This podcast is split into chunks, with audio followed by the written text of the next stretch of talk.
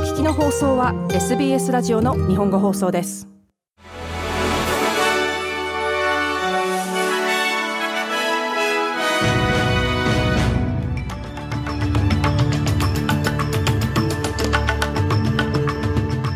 11月15日水曜日 SBS 日本語放送ニュースフラッシュをシドニーから大場恵美がお届けします。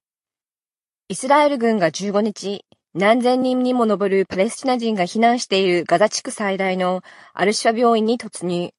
イスラエル国防軍はソーシャルメディア上の声明で、ハマスの過激派組織が病院の建物内や地下で活動しているとして、正確で標的を絞った作戦を実行していると述べました。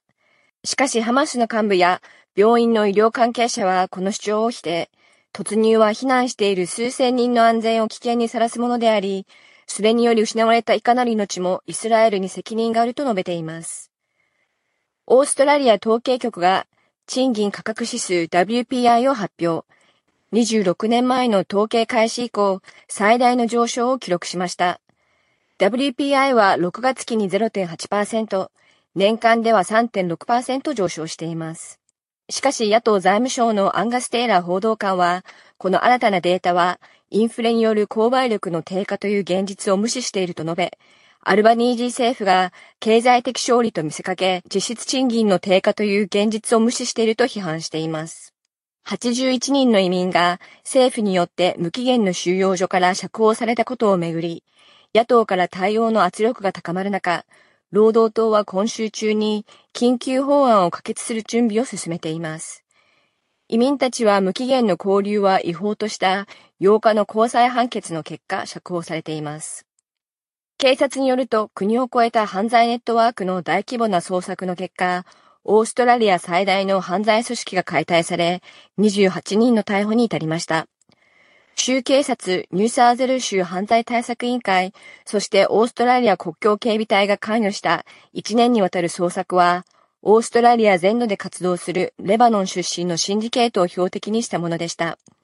このシンジケートは10億ドルの暗号通貨取引に関連していたほか、様々な銃器や麻薬、タバコ、マネーロンダリングの犯罪に関与していました。オーストラリア初のサイバーセキュリティ責任者が国防省時代のいわゆる職場問題に対処するため呼び戻されました。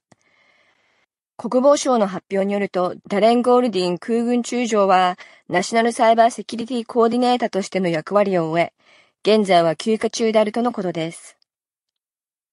ソフトウェア大手のアトラシアンは人工知能 AI 技術の利用に意欲的な企業に対し、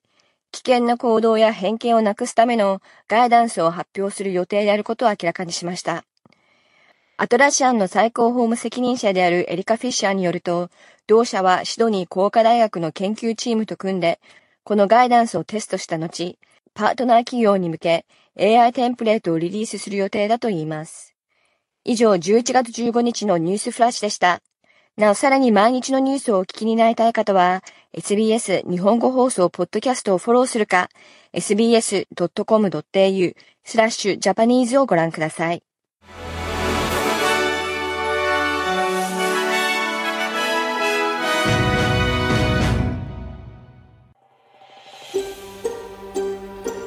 もっとストーリーをお聞きになりたい方は iTunes や Google ポッドキャスト Spotify などでお楽しみいただけます。